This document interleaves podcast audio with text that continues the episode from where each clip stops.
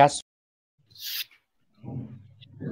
¿Acaso importa en qué lugar del mundo te encuentres? Escuela de hombres en países diferentes, frecuentes. Se convierten nuestras oyentes. A la people le gustan los temas más calientes. Uh, escuela de hombres. Chaca, chaca,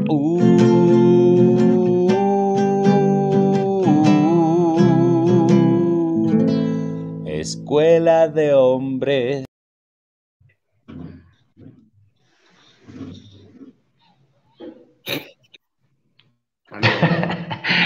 buenas, buenas, buenos días, buenas tardes, buenas noches. No importa en el lugar del mundo en el que se encuentren, hoy nos vemos de nuevo en una transmisión de Escuela de Hombres. Y pues chévere de, volver por aquí. Hace rato no venía. ¿Qué más, Alejo? ¿Todo bien? Muy bien, muy bien. Muchas gracias por volver y por ese saludo tan bello y tan efusivo. Lo extrañamos ya. ¿Cuánto sin volver? Creo que con esta cámara como que no sé cuándo estoy en el centro. Quedo como... Uy, como casi un mes. Bueno, ahí pues ya saben ustedes eh, efectos contractuales del trabajo de artista que a veces... sí, pero la gente no explica a la gente por qué no ha venido. Bueno, no he venido realmente porque afortunadamente he tenido mucho trabajo, he estado en temporadas presentándome eh, en diferentes teatros de la ciudad de Bogotá todos estos sábados y estos domingos. Los sábados de este mes voy a estar en la Castellana con una obra muy bonita, infantil, El Principito, por si quieren ir, allá los esperamos. Claro que sí, claro sí. Y hoy estamos acompañados de una gran actriz, una mujer muy bella, eh, va a venir a hablaros de El Pato Salvaje de Ibsen. Ella hace parte del montaje que se hizo recientemente en la Casa del Teatro Nacional. Y qué mejor que uno para presentarse uno mismo, ¿no? Por favor. Hola, hola, ¿cómo están? Muchas gracias por esta invitación. Me encanta estar acá. Mi nombre, pues, es Mayra Patiño. Eh, sí, soy actriz del montaje El Pato Salvaje, eh, que ya terminó hace un mes, un mes prácticamente. Em, eh, pues bueno, ¿qué les puedo contar? ¿Qué quieren saber de, de mí esta mañana, esta tarde de hoy? Em, para la gente que no sabe, ella es egresada de la SAP, ¿no? Ah, bueno, sí, soy egresada en la Facultad de Artes ASAP hace ya mm, tres años más o menos. Eh, soy em, actriz, pues ya con, desde que salí, pues empecé una vez a, a, presentarme en diferentes teatros. Empecé en Casa Ensamble con, una, con un monólogo que se llamaba Battery Vigilia de Sangre. Ah, sí.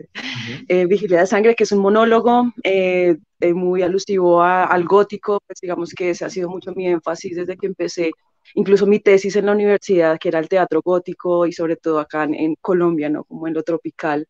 Eh, luego de eso, em, entré también a, mm, bueno, otro, hice otro monólogo que se llama La Fascinación Mariana, también tiene que ver un poco con, con este terror de, del Valle del Cauca, un poco, ¿no? Más, un poco psicológico.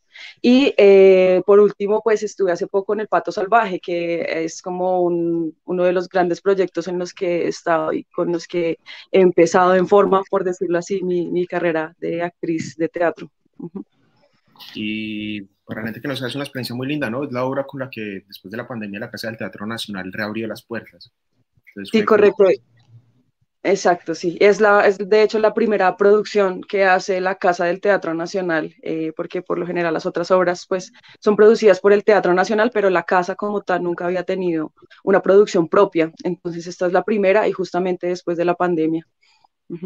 Qué bueno reabrir puertas de esa manera. sí, sí, fue muy lindo.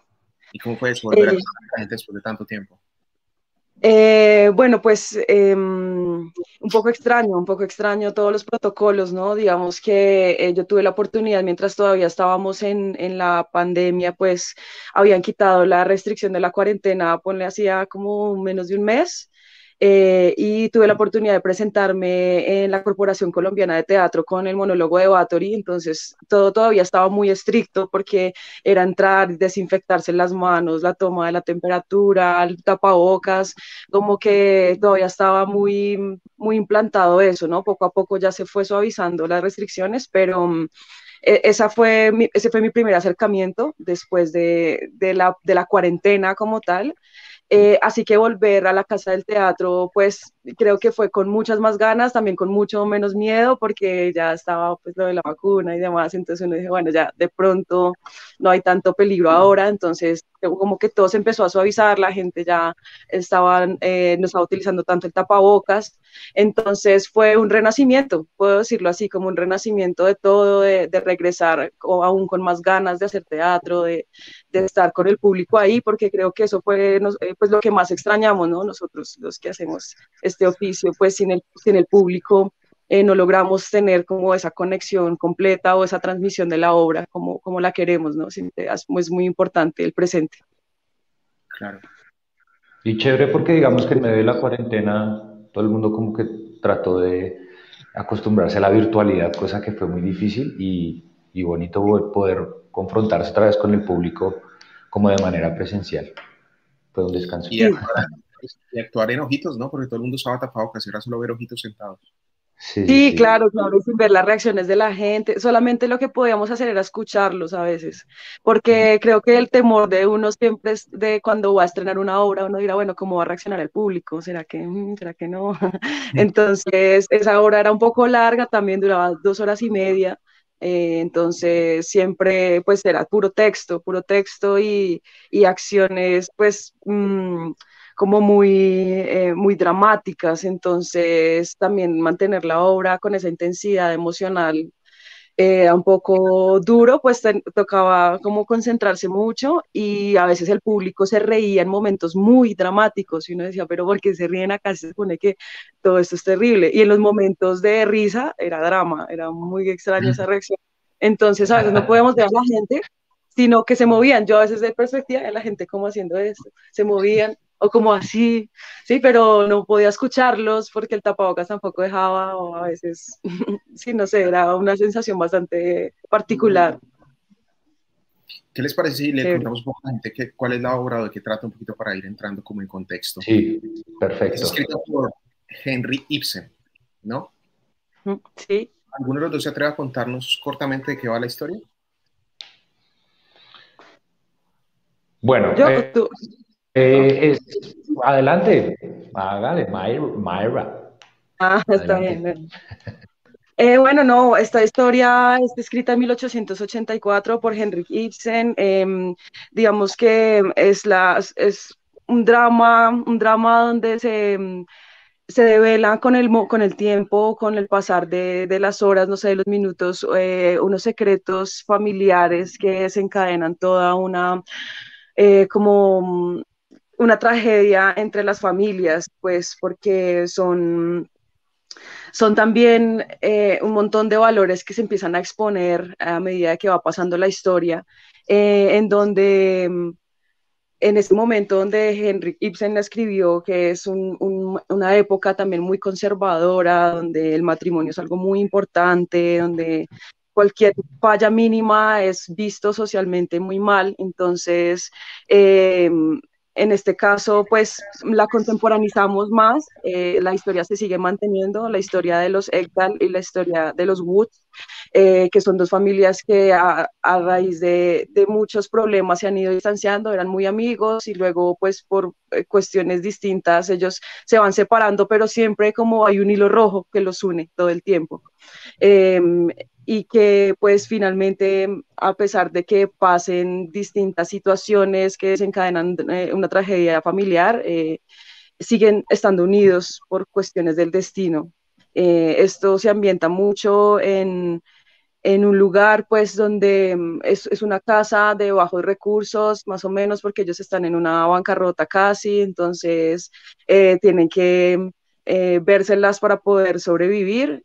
son eh, se dedican a la fotografía, son, eh, ella es, a mí, personaje Gina Egdal, pues es un personaje que se encarga más que todo de la edición, pero también pues es fotógrafa y al mismo tiempo ama de casa, y bueno, es, es creo que el centro del personaje donde se esconde todo el secreto que, que al final pues desencadena el drama de la, de la pieza. Sí, sí, sí, contándole un poquito a la gente, hay dos familias, ¿no? Están en la traducción de ustedes, que ustedes realmente no hacen la obra de Ibsen, sino una traducción de Robert Iken. Ajá, Robert Ike. Que es, Un dramaturgo, que es un dramaturgo y director de teatro inglés, que para quien no lo conozca es muy joven, pero es muy top hoy en día en el mundo y en Inglaterra. Se caracteriza por contemporaneizar clásicos, entre ellos El Tío Vania, La Odisea y esta versión del Pato Salvaje, que es el texto que ustedes trabajan.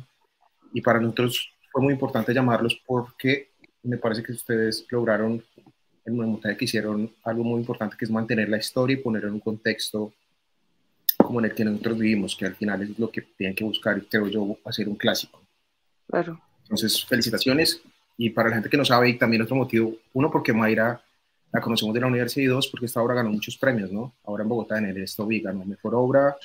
Conocida durante el 2021. Ganó Mejor Director, ganó Mejor Actor, ganó Mejor Escenografía, entonces una obra top y gracias Mayra por venir. Y ahora volviendo a la historia, que de alguna manera el montaje que ustedes hacen y el de Ibsen se mantiene, está en la familia rica que en el montaje de ustedes es los Watts, si alguien vio el montaje, pero en el texto original de Ibsen es los Wer. Welder, Welder. Que es un hombre rico, tiene un hijo, pero es un hombre que siempre lleva una vida muy desorganizada y tuvo como muchos amantes y tuvo una relación muy complicada con su esposa y de eso su hijo se va y se exila mucho tiempo. Y este día decide volver. Por el otro, por el otro lado están los Ekel, los Ekdal, perdón, que es una familia de un teniente retirado que tuvo relación con este hombre rico, que este hombre le hizo unos negocios raros, lo mandó a la cárcel, lo dejó pobre, de alguna manera lo ha mantenido a dependencia suya. Está el hijo de él que, es foto, que se volvió fotógrafo y que lo casó con una persona que al final vamos a descubrir que tiene una hija con él y se la ponen a, al muchacho Egdal. Entonces este hijo vuelve después de mucho tiempo a, de estar exiliado a tratar de destapar y según él a destapar la verdad y que todo cambie, que todo se pase sobre base sobre esta moralidad de la que hablaba Mayra de la época de Ibsen, que todo tiene que ser moral, todo tiene que ser verdad, pero al final difícil, ¿no? Vivir solo y siempre con la verdad. Sí, claro. Además que creo que es pues, una situación... Dime. No, iba a decir que pienso yo que, claro, como que, digamos, dentro del texto que escribe Ibsen es muy claro como eh, las definiciones morales de cada personaje y que de alguna u otra manera eso los lleva desenvolviendo al conflicto que se tiene, al cual se tiene que enfrentar. Digamos, por parte de Gregorio, que es el hijo que llega después de mucho tiempo, eh, esa, de ese destino manifiesto de querer contar la verdad, y por otro lado Gina, dentro de su moral, también guardando todos los secretos que van a ser develados precisamente por salvaguardar su relación. Entonces, como que es, es una confusión o como una encrucijada de, todo, de, de, las morales de muchos de los personajes y cómo eso llega a explotar en algún momento y termina en el drama y en el suicidio de la niña chiquita. Sí, sí, sí. Em, sí, no, yo quería decir que em, lo impactante de esta pieza también es que independientemente de la época en la que se escribió, creo que sigue siendo muy vigente porque pues nosotros creo que como humanos siempre estamos en una constante búsqueda de también muy propia, ¿no? Entonces muchas veces tenemos que debatirnos entre lo que es correcto y lo que no es correcto. Eh, muchas veces por tratar de hacer supuestamente lo correcto para nosotros, pues termina siendo incorrecto para los demás y viceversa, ¿no? Entonces creo que es algo muy complejo y de hecho, bueno, no sé, quiero abrir eh, campo una anécdota eh, durante una de las funciones. Eh, mientras estábamos en la interpretación, de pronto alguien del público reaccionó y me dijo algo como, uy, qué perra, me dijo así, muy mala, así como... y yo estaba pues en esta, en esta versión tenemos un, distanciamientos, entonces eh, cuando me acerqué al micrófono pasó eso y yo no supe cómo, pues casi me río, pero, pero de todas formas es como ese también esa... Mm, esa impresión que se le da al público y también, digamos, la, el punto de vista que tendría alguien desde afuera, ¿no? Pero pues desde adentro el personaje también está luchando pues eh, por algo que, que, que considera que, que, no es que, considera que fue un error, pero que no es justo porque creo que lo ha tratado de enmendar con muchas más cosas, en, este caso también siendo, no sé, una buena esposa, una buena eh, mamá también, pues también es la, persona que está a cargo de la casa, ¿no? La que se encarga de los negocios, de hacer, eh, de sacar las fotos, por ejemplo, de estar con la hija, atender al esposo. Durante 15 años ella, eh, digamos, se ha entregado completamente a su familia pero nunca se atrevió a, revelar ese secreto que más adelante es lo que, lo que destruye todo, ¿no? Lo que ella intentó tapar, como dicen, tapar el sol con un dedo, ella lo intentó hacer durante muchos años y al final no pudo. Entonces, ahí viene toda esta cosa de las emociones encontradas y de, y de qué es lo correcto y de que a ver si la, si la gente, a veces yo siento que la gente prefiere estar, vivir engañada porque la verdad es muy dolorosa, pues destruye muchas cosas, también puede aliviar, pero primero lo va a hacer a uno, no sé, eh, lo va a destruir a uno completamente, pues, antes de... Y respecto a eso que dices, digamos, en la última parte de la obra, hay un personaje, digamos, en la obra de, Ibsen, no sé si está en el montaje o en la versión que ustedes hicieron, porque infortunadamente no pude verlos, pero es Relling, ¿no? Que constantemente está como botando unos comentarios, haciendo como analogías o metáforas sobre la vida misma. Y respecto a lo que tú dices, me llama mucho la atención cuando él habla acerca del el ideal de vida que tiene cada persona que le expone Gregorio, el hijo de Welder, y por el contrario, como él le dice que no es un ideal de vida, sino la mentira que sustenta la vida en cada uno. Como que, es muchas veces... Exacto, una mentira, Y como que si uno se pone a pensar, pues hay ciertas mentiras con las cuales uno se pajea la cabeza, marica, y eso es lo que lo sustenta a uno dentro de su cotidiano, ¿no? Claro, en esta obra está como muy bien explícito de acuerdo a las decisiones que tomaron y los secretos que guardaron de uno y otro lado pero es muy chévere cómo lo expone, ¿no? Como que realmente desde el punto de vista de una persona puede ser de verdad un ideal, pero desde alguien más que pesimista, como un poco realista, puede pasar por eso, como una mentira vital que sustenta el, el, hecho de vivir en sí. Igual es que vivir en mentiras es algo que uno está acostumbrado desde niño, ¿no? Hay mentiras vitales que lo hacen uno feliz, que viene Santa Claus, que viene el niño Dios. hay mentiras que en el cotidiano nuestro están acostumbrados, que estamos acostumbrados a vivir con ella y que de hecho estos personajes se caracterizan porque cada uno de alguna manera disfruta de esa mentira o saca un beneficio de esa mentira hasta ahora. Porque uno diría que el personaje, no sé si pensamos que puede sacar cada, uno persona, cada personaje de esto. Gina ha sostenido una familia, ok, se ha mantenido con una familia. Pero si pensamos en Egdal, el fotógrafo, el esposo de Gina, de alguna manera ha sido mantenido toda la vida y de eso ha dado fruto. Pero sin saber que él sea como también la consecuencia de una cantidad de cosas que pasaron en el, en el pasado, valga la redundancia, ¿no? O sea, como que igual el, el, tipo vive muy cegado de su realidad o de su entorno o de cómo llegó a eso y por eso simplemente anda como, pues como un borreguito, ¿no? Como tratando de llevar todo de una manera medianamente tranquila. Pero yo creo que también era algo que iba a pasar por su carácter que también lo hablan ellos en una discusión, él, él es hecho de esa manera, no estaba hecho para otra cosa, para seguir, es flojo, es poco trabajador, viene un sueño de que algún día va a inventar algo que va a cambiar, pero no trabaja, todo lo hace ella, nunca se interesó por las cuentas, nunca se interesa por pagar, o sea, siempre se deja llevar y al final, pues, si usted no asume las riendas de su vida, pues otros lo van a manejar, indudablemente. Sí, sí. Sí, es cierto, es cierto. Em, y ahorita que hablabas eh, de Relling, sí, creíamos que en la obra Relling era la voz del autor, eh, porque creo que es como una de las opiniones que más, em, es como una de las más fuertes, ¿no? Porque él siempre defiende la familia diciendo que están bien así, que la verdad no es necesaria porque la verdad los va a destruir y, y finalmente es como una posición ¿no? que tiene también el autor también desde esa época porque de todas formas él se basa mucho en cosas que pasaron en su vida también y en cosas que pasaban en ese momento de la sociedad de esa época que, que también era todo muy eh, aparente eh, apariencias todo el tiempo, todos estamos bien, matrimonio perfecto y por dentro está el mierdero, por decirlo así, adentro de la familia, ¿no? Entonces, em, creo que siempre, siempre ha sido una, una cuestión de debate, como que es, es lo bueno, que es lo correcto y que, que no, pues independientemente si lo que se está haciendo em, este, dentro de, de, lo que piensa la persona con, la verdad y la mentira, ¿no? Como que siempre va a haber una, mm, eh, un choque, no sé, de, perspectivas, un choque de, pensamiento. Em, y bueno, sí, tal vez, tal vez una de las voces más fuertes es esa, la de ese personaje. Sí. igual es que al final no hay mentira que aguante. O sea, creo que, que eso de la verdad al final siempre, siempre va a salir a flote. Pero créanme, no sé, si, si, habláramos de cada personaje, no sé qué les parece. Por ejemplo, ese personaje siento yo que su falta de carácter y le pasa lo que le pasa, se lo merece. Al final lo demuestra cuando él decide pegar la carta, cuando no tiene que comer, cuando se ve perdido, cuando se ve solo, cuando ve que no tiene a dónde ir. Vamos a terminar ese destino.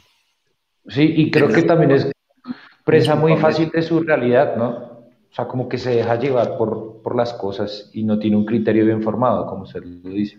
A mí me pareció muy triste, digamos, en la parte final del personaje, su comportamiento con la niña.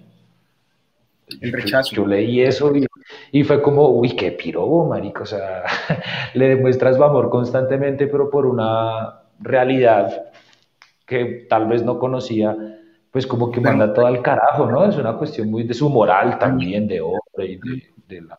Pero mire, a mí me parece que él como padre demuestra una, otro amor sin esfuerzo, es que era muy cómodo. Él va a la reunión, la niña le pide tráigame comida, no era grande cosa, y le trae el menú. O sea, es como un tipo que no se esfuerza, que solo se deja llevar. Y, para y que niega al papá, ¿no? No siente tampoco ningún orgullo de quién es, ni de su familia, ni de lo que representa esa dentro de la sociedad en la que vive. De alguna manera se merece la, la situación en la que vive. Se hace el ciego, o sea, él no quiere ver tampoco. Sí, sí. Jamás se preguntó de dónde comemos y la fotografía no va de dónde viene la plata con la que nosotros comemos, ¿no? Él pensó que resolvía todo. Algún día llegaba el invento. Eh, pero para contarle un poquito a la gente la situación de la que nosotros hablamos, hablamos de la niña de la niña. Lo que pasa es que la niña de este matrimonio al final resulta siendo la hija de este hombre, del papá de Gregor, millonario, y que es algo que me parece muy lindo que hace Ibsen y es la manera sutil como uno se empieza a dar cuenta, ¿no? Pone pisticas, pisticas, pisticas. la de los ojos que me parece genial. O sea, es tan pequeño pero tan potente al tiempo que ambos estén enfermos de la misma enfermedad. O sea, ahí se demuestra que la verdad al final iba a aparecer, no, no había cómo, cómo esconderla tanto tiempo. Sí, sí, sí. Sí, em, dramatúrgicamente está muy bien hilvanado. Como usted lo dice, son pisticas que le van dejando a uno. O sea, es un melodrama, una completa. Exacto, o sea, crea una gran tensión en la obra porque uno sabe que en algún momento algo malo va a pasar. O sea, y, y, es muy chévere porque todo ocurre en un contexto. A mí me tomó por sorpresa el suicidio de la niña, digamos, al final, porque sentía yo que o sea, como que uno intuye que todo va a salir mal, pero no tan, tan feo. O sea, pobrecita la niña, que siento yo que es como finalmente el producto de una cantidad de cosas que sucedieron en el pasado y es quien lleva del bulto al final. Que es muy manipulado por la sed de venganza, que es que quisiera que entramos con el otro personaje, no sé qué opinan ustedes de Gregory. Es decir, yo no puedo ir 15 años y venir a darme las de Salvador a resolver todo con mis propias pues, pues, pues, si me lo permite, perdón, aprovechando que vamos a hablar de este personaje, a mí me gustaría dar mi frase de, la obra, que tiene que ver precisamente como con una situación. Pero cuéntele a Mari, a... Cuéntele a la niña Patiño, es que no puedo Cuéntele a Mira Patiño, que es la sección, y la hacemos de una vez que no hay afán. Bueno, nosotros tenemos en el podcast de Escuela de Hombres un momento en el que cuando vamos a hablar ya sea de la película o de la obra que estamos analizando, recogemos frases que nos hayan llamado la atención, textos que nos hayan llamado la atención y las exponemos. Y hablamos un poco de ellas. Entonces, precisamente que estaban hablando de este deber ser que siente que tiene Gregor, eh, Gregorio en su destino. Entonces, ahí, eh, pues tomé la frase del tercer acto. Que le dice, le está hablando con Gina. Entonces le dice, no, por desgracia, es loco como toda la humanidad. Lo que hay es que le aqueja un, padecimiento físico. Esto ocurre cuando Gregorio dice, o antes de esto, él va a hablar con su, o sea, va a confesarle todo a, ¿cómo es que? Al hijo de, del, del capitán, ¿no? O sea, le va a confesar todo respecto a su esposa. Entonces Gina le responde, ¿qué enfermedad tienes, pues, tiene pues? Voy a decírselo, señora, tiene una dolencia que se llama fiebre de justicia. ¿Es una enfermedad eso? Y René le repite, sí, y es una enfermedad terrible. Que siento yo que es muy bacano traerlo a colación porque respecto a lo que estaba contextualizando Alejandro, es un personaje extremadamente terco que siente que tiene un destino manifiesto de arreglar las cosas, pero todo lo vuelve, o sea, toda la situación empeora gracias a su confesión. Y que siente de verdad que lo está haciendo como con una convicción y que le va a funcionar. Pero es desde su propio orgullo, desde su propia venganza. Yo creo que es una venganza que es con todo lo que sufrió con la mamá, el haberse tenido que exiliar, que el papá lo llame para poder Es una metáfora, digamos, como que este tipo es tan ciego como su padre. Pero es como ciego de su entorno, o sea, ciego de su entorno. Sí, por su propia soberbia, mire que conduce a la, realmente en parte, creo que si uno piensa en la niña, el personaje de la niña fundamental para el suicidio es el rechazo del papá y después todo lo que la induce del sacrificio como perdón. Todas las réplicas que le dice que tiene que hacer un sacrificio para que el papá la perdone, ella confunde todo esto del pato salvaje con ella. Al final, bien, si, para que mi papá me perdone tengo que hacer un sacrificio, pues qué más sacrificio que yo. Y una niña había A mí ese personaje me cae mal, la verdad. la verdad me, me, parece como tan terco, como, o sea, voy a hacer, digamos, una comparación pueril, pero ustedes han visto El Chanfle de Chespirito, una película en la que el man es como el aguatero de un equipo de fútbol, y el man cada vez que va a hacer algo, la caga. Y por corregir eso, la caga más. Y por corregir esa cagada, la caga tres veces más. Y siento que ese tipo también hace eso. Tal vez él no es consciente de que la cague, pero sí cree que está haciendo las cosas muy bien y es uno tras otro, tras otro, tras otra situación que lleva toda la tragedia. Me dice como, pero ¿cómo le va a decir eso a la niña, marico? O sea, la niña salvó al puto pato porque le va a meter usted en la cabeza que lo tiene que sacrificar para darle a su papá. Y cómo termina todo. Sí, pues yo siento que mm, em, hay algo que me gustó mucho de esta obra que yo no lo había percibido tanto antes em, y es como esa parte tan humana que tiene cada personaje, porque creo que em, en el montaje todos pensábamos al principio, la primera lectura, como, uy, este personaje es terrible, qué horror, que bueno, como un montón de comentarios alrededor de su forma de actuar. Y luego cuando íbamos profundizando en el texto y en las acciones, entonces veíamos que pues cada uno tiene sus razones muy, eh, creo que muy válidas. Eh, es decir, creo que nosotros actuamos muchas veces por impulso, sin pensar en las consecuencias de, de los actos. Eh, hasta después, es como, hijo de pucha, porque a veces lo que tú dices, uno está cegado, a veces, digamos, por el odio, en este, en este caso, que en la obra de nosotros se llama Gregory Woods, eh, él está muy cegado por, por el odio también que tiene contra su papá, por, por haber dejado a su mamá en un, en un momento tan, tan difícil para ella, que era una enfermedad que tenía. Entonces, él, eh, mientras eso estaba pasando, es, el papá, este, eh, Charles Woods, estaba metiéndose con Gina en ese momento, que era la, la que estaba cuidando a la mamá. Entonces, para él fue, o sea, no era una persona adulta del todo en ese momento, entonces fue un choque para él también eh, esa situación. Entonces él, se alejó de, de, todo esto, se fue, pero siempre mantuvo en su cabeza como una traición por parte de su papá pienso yo. Entonces, al regresar, él está con esa sed de venganza, la fiebre de justicia, de que tiene que todo saberse la verdad, porque es que todo el mundo tiene que saber que yo sufrí, que sufrí esto y que mi mamá le pasó esto y por culpa suya y por culpa suya. Entonces, él, él está pensando obviamente en sus motivaciones, en, en su rabia y en que en que para que todo esto termine, para que también él se sienta aliviado, tiene que decir la verdad de lo que pasó, porque, porque él es el que tiene la verdad, ¿no? Como que eso es lo que a veces uno dice, como es que, es que mi versión es la verdadera, yo tengo que exponerle a todo el mundo lo que pasó, porque si no, no va a estar tranquilo. Y entonces resulta que llega a, a mostrar su verdad y, y destruye todo esto porque creo que no hay algo que nosotros no a veces no nos cuesta mucho comprender es, es la verdad del otro, ¿no? Creo que no podemos decir si, si yo tengo la razón o no, sino que todos tenemos la verdad, todos tenemos una verdad y creo que a veces compartir eso con los demás no es tan fácil porque no todo el mundo entiende las razones, ¿no? Y eh, eh, eh, digamos que en este caso también em, pensaría yo que, en esta obra se, encierra también un montón de mm, como de subtextos acerca de lo que pensamos nosotros con respecto a, mm, los demás, pues, es decir, como a su forma de actuar, en, lo que volvemos otra vez, bueno, reitero un poco de lo que es correcto y lo que no. Entonces, eh, es muy particular también cómo se encierra mm, todo este, eh, no sé, como toda esta, esta, pasión de, eh, no sé, de, los sentimientos pasionales también en Gregory Woods, creo que es una de las personas que más expresa todos, una parte, no sé, de, de, los pecados capitales, podría decirlo yo, como la ira, también un poco de la envidia de, de que esto esté pasando, o sea, de que estén bien, como ellos van a estar bien, y yo no. ¿Saben? Como es que, em, eh, como la ira también de, de, no poder con esta situación, es, no sé, un montón de, de cosas que, que, se encierran. Incluso, eh, no sé, nuestra versión también eh, hicimos, hicimos primero, pues, en montaje con un actor que era Gregory, después en la segunda temporada del Pato cambiamos de actor, pues porque él tuvo que irse.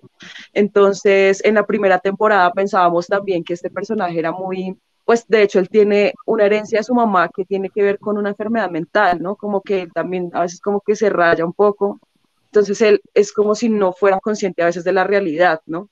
Entonces de hecho muchas veces incluso Egdal, eh, James Egdal le dice que, que, él está loco, ¿no? Como que él no sabe lo que está hablando porque a veces habla como un poco, muchos disparates, ¿no? Eh, respecto a la situación. Dime. Habla con muchas metáforas. Mí me parece que el personaje tiene algo y es que, y que es muy hábil lo que hace, y es que su venganza la oculta detrás de una salvación, es decir, yo voy a vengarme para salvar a, al amigo, a Ekdal. O sea que toda esa venganza y toda la envidia que tiene, porque Ekdal tiene una familia y él no tiene una familia, la escuda en voy a salvar a, y en ese escudo de salvación como que se justifica para hacer lo que sea en nombre de la verdad. Claro. Pero señorita Patiño, por favor, denos su frase favorita de toda la obra que usted harta sabe. toda la... Uy, espera a ver que me pones a recordar un montón de cosas. Eh, Italianas en la cabeza. Yo doy tiempo para pensar mientras digo la mía, que la dice el fotógrafo. Dice, en esta vida hay muchas cosas a las que un hombre no le queda más remedio que acostumbrarse. Wow. Muy mucho lo que es ese personaje, mucho de lo que le pasa a todos, le pasa al papá, le pasa a él, le pasa a Gina.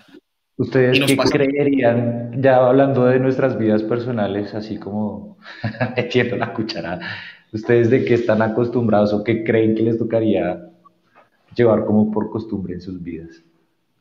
¿Qué mentira? Sí. Uy, qué difícil esa pregunta. Yo no tengo respuesta, o sea, se me ocurre, ¿no? Pero supongo que es, es difícil escudriñar en uno mismo y y plantearse esa pregunta. Pero bueno, Alejo, ¿qué iba a decir? Pero hay, hay un montón, hay un montón. Yo toda la vida he dicho que me gusta el fútbol y realmente no, me se imagina. realmente odio el fútbol, es una patraña, ¿no? Yo no sé. Mm, Qué buena frase. Yo no sé. Yo no sé. Usted diga que hace parte de la obra, tranquilo. Eh, bueno, desde la obra, estoy echándole cabeza a ver que eh, tenía varias frases y sabes que no me acuerdo de ninguna. eh, es Gina, ¿verdad? Gina. Sí, Gina. Gina eh, ¿Y hay alguna frase, digamos, de pronto? Ah, bueno, hay, hay, una, hay una referencia. Dime, dime. Sí, alguna de Gina, alguna frase de Gina que te guste mucho de tu personaje. Pues, pues mira que tanto como eh, me gustaba más porque hablaba de la fotografía, digamos que hay un texto que a mí me gustaba mucho eh, de un distanciamiento, en donde ella dice, se refiere a los fotógrafos como somos los escritores de los ojos y nuestra tinta es la luz. Esa me parecía una frase muy bella. Más referente a la profesión, no tanto tal vez a la obra como tal, pero eh, me parece muy bella, me parece una, frase muy bella. Yo, le puedo hacer una pregunta como íntima del montaje, en claro. original, porque en la obra original Gina es un poco, de, de hecho se hizo un par de años mayor que, que Ekdal.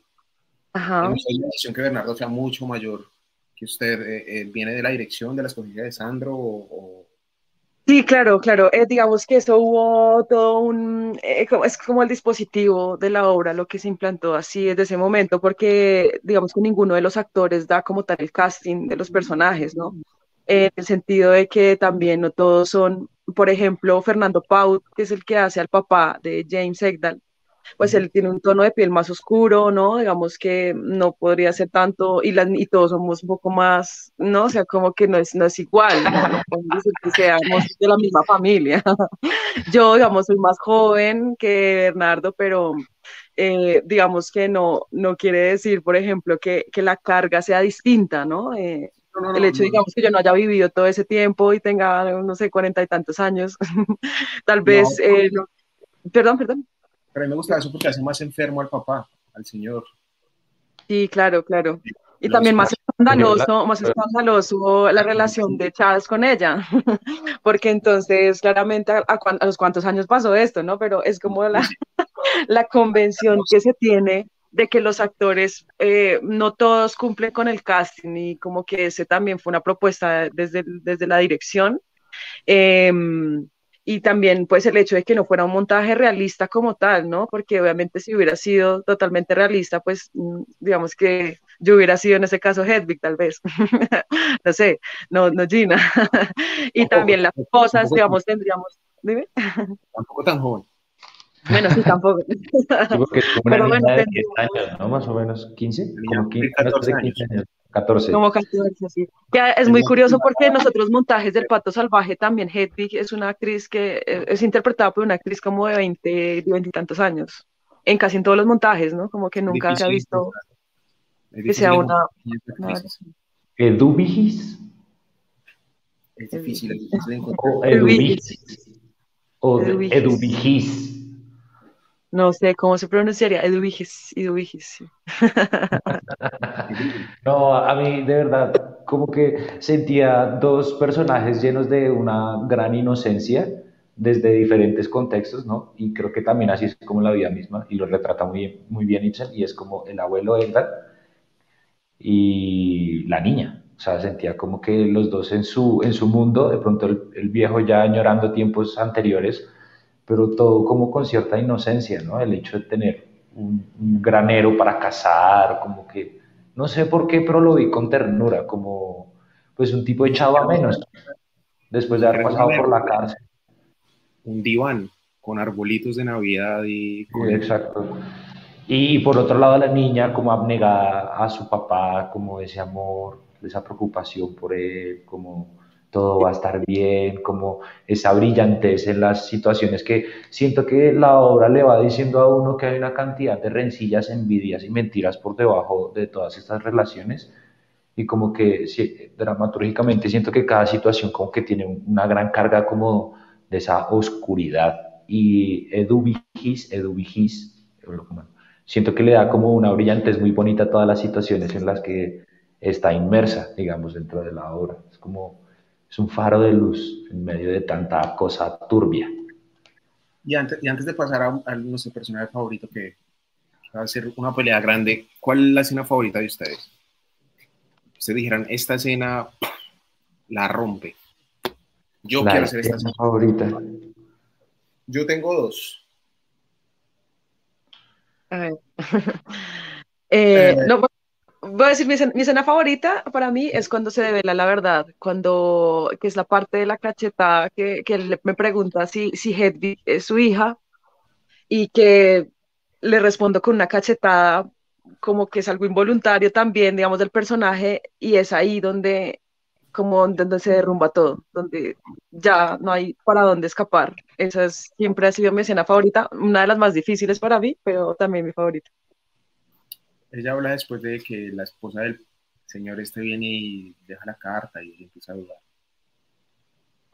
Sí, sí, sí, sí, esto, de hecho, de hecho creo que todo el cuarto acto de la versión de nosotros eh, es muy, muy chévere toda esa escena porque es donde empieza toda la tensión de la obra, donde empieza a descubrirse cosa por cosa, primero quién mantiene la casa, luego cómo así que este señor le está pagando al abuelo para, mantenerse también, después la alfombra que llega a la casa, una alfombra que piden ellos, resulta que se la dio Ana, que es en este caso em, la, prometida o la acompañante de Charles Woods en este momento, entonces como que empieza... La señorita Sorby.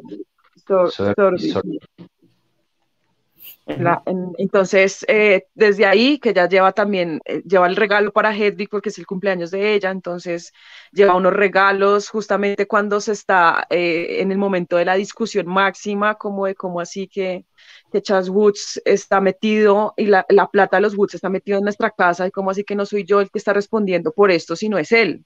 Y de repente llega esta carta donde, donde ella, bueno, donde se, se dice lo de la degeneración macular, que es la enfermedad, entonces otra develación más. Entonces viene luego el que Hedwig va a ser la heredera de la fortuna de los Woods y es, no, ya ahí ya no hay nada que hacer. Esa es la parte como de las escenas. Eso que quería pensar mal y es que este man necesita a la niña suicidar justamente después te da cuenta que la niña va a ser la heredera, ¿no tendrá algo que ver? Eh, Teorías conspirativas. Ah. Teorías pues creería que eh, de, no, no sé si tenga acá tanto que ver lo de la herencia, porque yo siento que a él no le importa. De hecho, el papá le ofrece la, la, fábrica, le ofrece que él ahora va a ser el heredero de la fábrica y él, como, y es paso, me llamó, es como, no me importa, no me importa. O sea, yo lo, lo, que él quiere es realmente como la parte de la justicia. Entonces, si uno piensa mal, hasta, ahí, él no sabía que tenía competencia por esa herencia.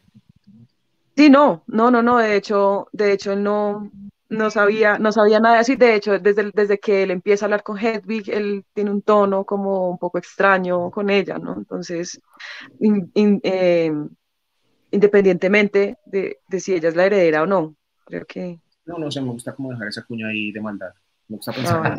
Ah, suspensivos, piensen lo que quieran. Yo voy a decir mi escena favorita. Hay una escena que ustedes hacen en el montaje que no está en la obra y es un encuentro que hay entre Gina y el viejo Woods o Werley en nuestra versión. Que es una que Ibsen no la tiene, pero ellos sí la tienen, que es un encuentro entre ellos dos donde hablan de la niña, de qué van a hacer. Esa escena me gustó mucho cuando vi el montaje. Y que se besan y que se va melodrama. Es que a mí me gusta, me gusta el, drama. Me gusta todo lo que se y de la obra, a mí me encanta la, la, escena del final, cuando él habla con ella que vuelve como arrepentido, que se quiere ir, pero no se quiere ir y hace toda una pataleta para no irse. Que pega la carta, que ella le trae pan, que el pan no tiene mantequilla, y le dice, no, pues me el sombrero. Que no tengo sombrero, que hace la víctima y tengo que salir a la nieve y qué voy a hacer con mi papá y a dónde vamos a encontrar hasta ahora. Y que después detonan el suicidio de la niña. A mí ese, ese, ese momento me gusta mucho. Mira, ella sí.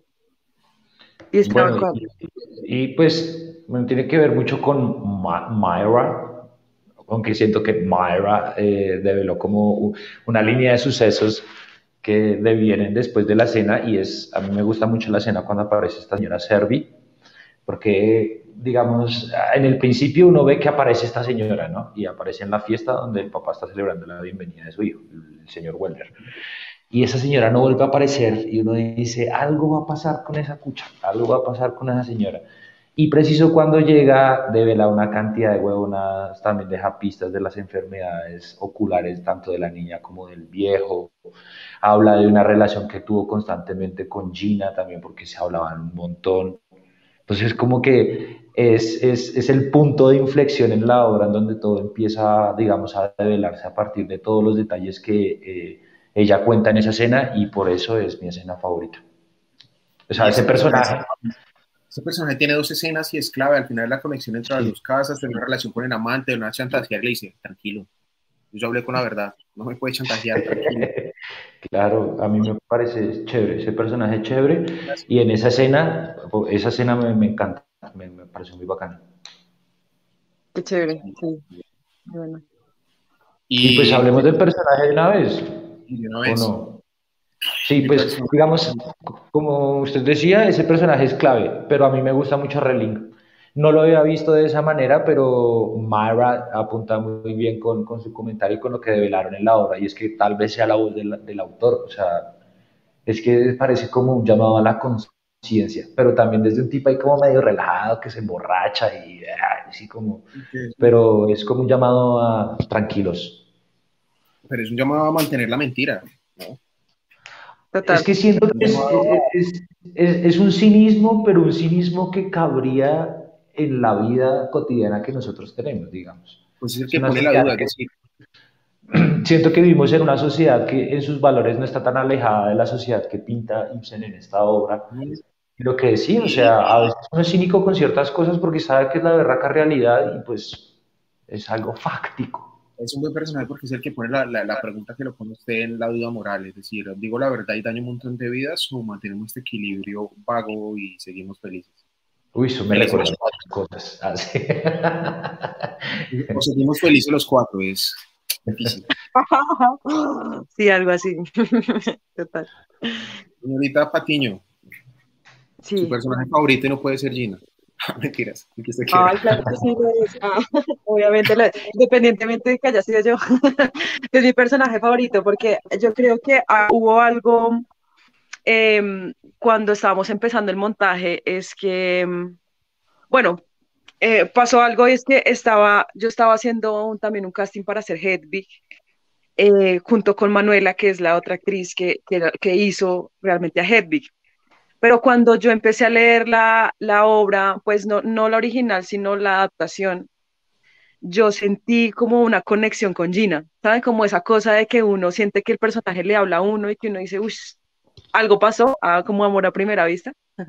Entonces, después de que yo vi, eh, a mí me, me, parecía muy chévere Hedwig, eh, Manuela, la actriz, porque la voz de ella mm, me, me, transmitía mucho a la niña, ¿no? Como que su tono de voz era muy, mucho más parecido al de un adolescente y me, me parecía que la veía ella como el personaje. Y entonces un día pues me acerqué, eh, ah, bueno, porque también se estaba buscando el personaje de Gina, otra actriz, y no aparecía, no aparecía, no, como que eso también estaba retrasando un poco las cosas porque ya teníamos muy poco tiempo para empezar a montar y no, no estaba la actriz de Gina. Entonces yo un día me acerqué a, a Sandro, al director, y le dije que yo me sentía muy identificada con Gina, porque me parece que ella manejaba un subtexto que es muy, muy bello y a mí, digamos, en términos actorales me gusta mucho, me gusta mucho manejar eso, como lo que no se dice. Entonces, a través de los gestos, no sé, como el de, de, las miradas, eso me parecía muy interesante. Entonces yo decía, pues si no se puede, si de pronto no aparece Gina en esta semana, eh, pues no sé si pueda considerarte que yo lo sea. le dije así como aventándome de una, sin saber si yo no. Pues amigo, no busco más, aquí estoy. Sí, sí, como bueno, ahí estoy. Y resulta que ya, pues sí, pasó la semana y no, no, no apareció Gina por ningún lado. Entonces empezamos a hacer la lectura, la lectura entre todos y y ahí sentí la conexión y creo que mis compañeros también lo sintieron, como que la forma en cómo me empecé a relacionar con, con James desde el principio, la forma en cómo le empecé a hablar desde la lectura, eh, creo que eh, también mis compañeros se, se, sintieron convencidos de que era una buena opción de que hiciera Gina. Independientemente si tenía la edad o no, o si los actores otros también, pues claro que son actores con mucho más recorrido, con, no sé, con mucha más cancha muchas cosas. Entonces es como también eh, demostrar ¿no? que, que, lo importante ahí es, es de verdad poder transmitir todo lo que quiere también decir el autor. Sin, sin, mirar si la actriz da o no el casting, ¿no? Como que era, era más lograr meter a la gente dentro de la situación. Y fue mi favorito desde el principio, sí, siempre lo fue por, por el hecho de que guardara el secreto, por el hecho de que era la que llevaba la carga encima de todo, la carga dramática, la llevaba ella, entonces eh, me, me, parecía, me parecía tremendo reto y también tremendo personaje, o sea, como, como las, los personajes femeninos de Ibsen que tienen una fuerza también tremenda en, y también como una, una, no sé, una imposición también en su casa, ¿no? Que no importa de que, si que el marido mande o no, no, las que mandan son ellas, y, sí, o sea, las que manejan todo son ellas en la casa, son las que, las que, las que de un modo u otro tienen que cargar con el día a día y entre eso estaba eh, pues este, este secreto. Muy lindo. Que al final se revelan, es muy lindo lo que dice, porque al final más allá de un casting no lo que importa es el rol, ¿no? Es decir, poder jugar un rol. Muy bien, felicitaciones. Yo lo vi. Mi personaje favorito sin duda alguna es el pato. Claro. El pato. mi, personaje favorito es Egdar parece que al final es el que pierde todo. Es el que se le desbarata la ilusión, es el que se desbarata la vida que tenía, es el que hasta pierde la, la, idea de hacer un sueño, de inventarse algo. Y al final siempre vive engañado y va a seguir engañado. Y es el que al final más pierde. Pierde una esposa, pierde a su hija, pierde la vida que tenía. Pero, digamos, al final de la obra, la, la que escribió Ibsen, yo lo que entendí al final, eh, Gregorio y Relling tienen como una conversación después de, después de como que suicidio esta cosa, como que eh, Gina y Hjalmar, bueno, Ektal hijo, como que dejan, bueno, vamos a seguir adelante, vamos a, a, continuar con nuestra relación, y en la conversación de ellos dos, de Gregorio y de... Eh, hablan mucho sobre como bien, o sea, no hay mal que por bien no venga, o sea, había un obstáculo tremendo que era la hijita, precisamente porque era de otra sangre, pero ahora está muerta, ahora es un recuerdo, esto puede ser la Sí, exacto, como que ahora esa es su mentira y eso es lo que va a sustentar su relación a futuro, ¿no? O sea, como que a pesar del hecho trágico, hay una mentira que reemplaza a otra y sustenta la vida en pareja de estas personas. Sí, igual ellos la dejan muy abierto, ¿no? Uno apuesta que él va a cambiar y el otro apuesta que en dos, tres meses le va a olvidar y va a hacer lo mismo. Claro. Yo apuesto más por ese camino. Y de hecho me parece muy válido que tu personaje favorito en principio sea el pato, porque creo que de hecho todos al final somos el pato salvaje. En algún momento de la obra todos somos el pato, porque digamos que todos estamos sacrificando algo de un modo u otro. Eh, y creo que la metáfora al final del pato, de cuando este man le dice, no, pues lo que más amas que es el pato, hay que matarlo. es un sacrificio. También es como sacrificar, no sé, muchas cosas, no solamente la vida, sino otros aspectos, no sé, morales, eh, sociales, no sé, que, que, están, que están implícitos ahí y que, y que en algún momento de la obra todos exponemos y, y ahí está, digamos, que la metáfora de que todos somos el pato salvaje en algún momento. Y el problema con ese pato que, que Gregorio, hay una frase muy linda cuando le está hablando con Gilmar, que Gilmar le dice, mire, es que yo me olvidé de mi vida salvaje, yo como que me dejé por esa de familia, le dice como, creo que te, Gilmar le dice, aunque, aunque también es verdad que con el tiempo que llevo aquí, te había olvidado la auténtica vida salvaje, y esa es la clave. Y Gregorio le responde, creo que tiene razón Gilmar, pero no le permitas nunca ver el cielo y el mar. Es decir, es como tan metafórico que no la entiendo, pero me gusta. pues creo que habla mucho acerca de las mentiras que nosotros llevamos encima y no ver más allá de ellas, ¿no? Vivir con esa realidad que pues, nos somete o que nos acoge, depende cómo uno la vea. Que es la vida salvaje, la mentira, ¿no? Mantenerse. La vida salvaje sería la verdad. Y justo ahora que entramos en este momento salvaje, como esto es una escuela de hombres, señorita Patiño, un quiz donde nosotros vamos a hacer formular un montón de preguntas. Ay, Dios mío. Sobre en qué año murió Ibsen, última obra de Ibsen, última la palabra que escribió Ibsen, todo relacionado con el pato salvaje, y usted tendrá que respondernos y irá puntuando, y si no tendrá que pagar una penitencia, ¿está bien? Uy, bueno, bueno, a ver, vamos a ver. bueno, primera pregunta. Eh, ¿Cuál es su animal salvaje? Eso es que no me. ¿Qué? ¿Cuál es mi animal salvaje? Para mí, uh, el cocodrilo. Me parece que es un animal muy astuto, muy fuerte, eh, muy salvaje, muy salvaje. No, pues, yo, le iba, yo, yo, le iba, a preguntar que, en qué se identificaba con un pato, pero veo que se identifica más con un cocodrilo. No, pero puede ser. Bueno, ah, ¿en qué te pues, identificas con un pato? Mi animal de siempre, mi animal de siempre, como el cocodrilo. En, en, el pato, ¿con qué me identifico con el pato? No sé, tal vez en la forma en cómo, en las mamás pato, cómo cuidan sus, a, su, a su manadita. Eh, tal vez en esa forma, no sé, tan, de pronto tan, tan delicada que tienen de ser con, con los suyos, como esa incondicionalidad también. Vivir, una, vivir, vivir, vivir feliz en una mentira o triste en una verdad. Mira que todos los días me lo pregunto. pues no sé, ¿sabes? No sé. Yo a veces, mira que a mí me parece más chévere, pues no por la parte de la tristeza, pero sí me parece mejor vivir con la verdad, porque mm, a veces eh, creo que la mentira es tan bella y tan como que a veces es demasiado lindo para ser cierto. Esa frase creo que es perfecta, es demasiado bella para ser cierta. Entonces, eh, me gusta mucho estar feliz, pero si es a raíz de una mentira, creo que no es tan chévere. Así que prefiero, de pronto prefiero estar triste con la verdad, sí.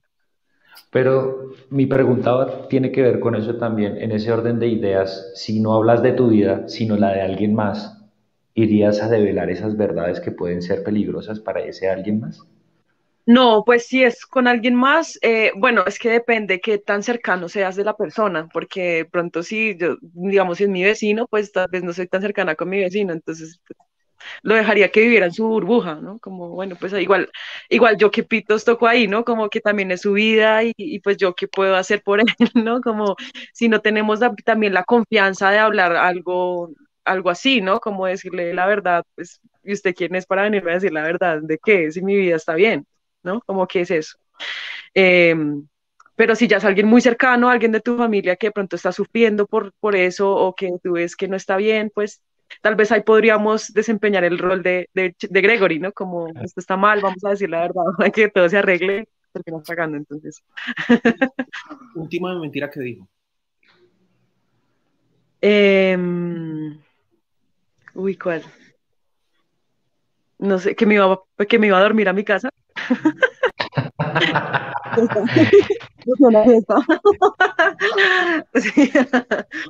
Y eso, señores, fue una recordación del Gang Bang. Cinco preguntas a Juan Salva, nuestra invitada, para los que nos recuerdan de la primera temporada. No, muto, muto, ahora se llama el quiz, porque todo se transforma. El quiz, todo se transforma. es que nosotros teníamos en nuestra primera temporada, para contextualizar a, Ma a Myra, como una especie de paredón con todos nuestros invitados e invitadas en donde los bombardeamos con cinco preguntas. Y eso acabó de suceder. Realmente okay. más para que la gente la conociera a usted. Ah, bueno, muchas gracias. pues bueno, no me encanta, me encanta pues que, que me puedan conocer a través de esta obra. Eh, para mí ha sido muy importante también poder estar en el escenario de la Casa del Teatro Nacional, pues también un, un teatro muy importante para, para nosotros aquí en, a nivel nacional y, y también local. Entonces, eh, también muy feliz de poder interpretar este clásico, porque creo que los clásicos se están quedando a veces de lado, ¿no? Muy, pocas veces uno ve también este teatro de texto que, pues que a veces uno lo ve en la universidad, pero, pero como montaje profesional muy pocas veces se ve, ¿no? Entonces, me pareció muy chévere también porque me puso a mí en, en, en una duda como... Eh, en mi forma de pensar, ¿no? También como en un cuestionamiento como ser humano todo el tiempo, cada vez que hacía esto, me puso a reflexionar mucho eh, en respecto a lo, a lo, que somos también como personas, la forma en cómo actuamos, la forma en cómo respondemos. Entonces, em, creo que todos eh, he llegado a la conclusión de que no podemos ser ni buenos ni malos, sino somos un equilibrio entre las dos cosas. Necesitamos de las dos cosas para, para vivir, para estar bien porque no podemos, digamos, ser ni completamente buenos ni completamente malos. Ya la decisión de cada uno, si, cada, si, si hay algo más, más de lo otro en cada, en cada persona, pues seguramente esa forma va a actuar y está bien. Eh, pero pienso yo que somos, estamos en la mitad, como la balanza.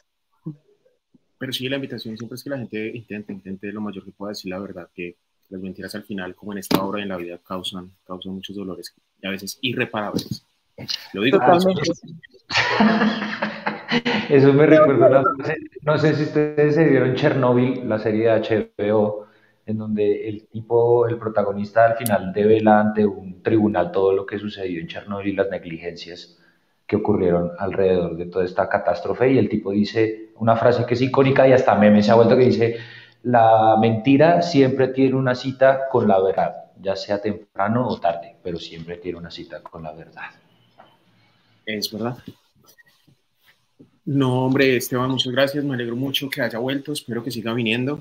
Que no se olvide que está su casa. Señorita Patiño, mil y mil gracias por su tiempo. Sé que está muy ocupado últimamente. Espero que siga trabajando, que siga actuando. Me alegra mucho ver todo lo que le está pasando y, y siempre bienvenida a esta escuela de hombres cuando quiera venir, cuando quiera escucharnos. Siempre, siempre para usted. Estaremos aquí.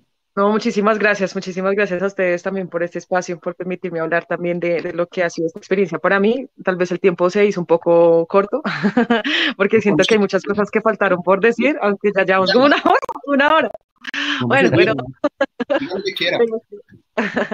pero creo que mm, eh, siempre hacen falta estos espacios, ¿no? También, no solamente para, para conocer a, a, a, los, digamos, a los nuevos talentos, por decirlo así, a los amigos, a la gente que está en el gremio, sino también para que para que las personas se animen, se animen también a ir al teatro, a conocer eh, también que la vida de uno, pues posiblemente puede estar representada en un escenario y, te sientes identificado sin, darte cuenta porque ahí estamos, ¿no? Creo que esa es una, una de las cosas más lindas de nuestra labor y es poder eh, ponernos en los zapatos del otro, pues mostrarle, tal vez a través de esta, de esta ilusión, de esta convención que hace el teatro, eh, tal vez una respuesta, una respuesta o una duda, eso es algo muy chévere.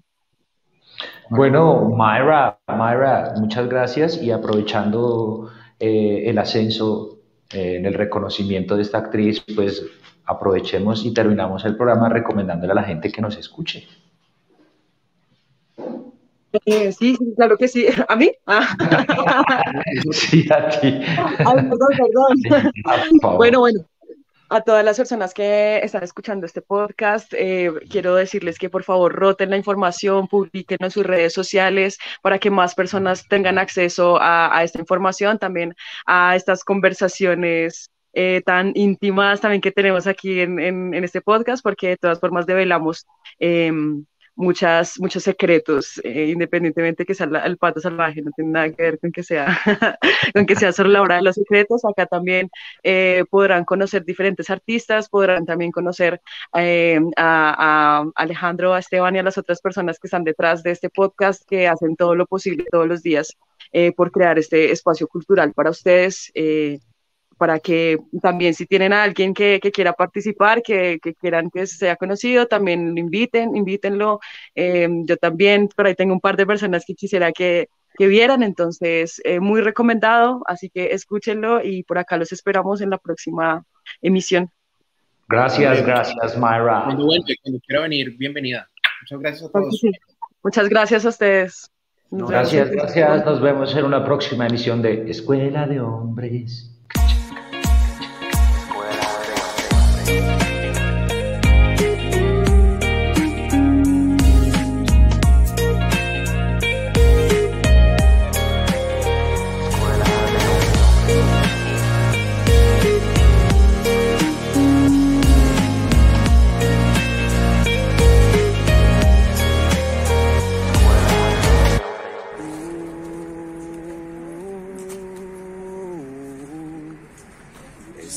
Escuela de hombres.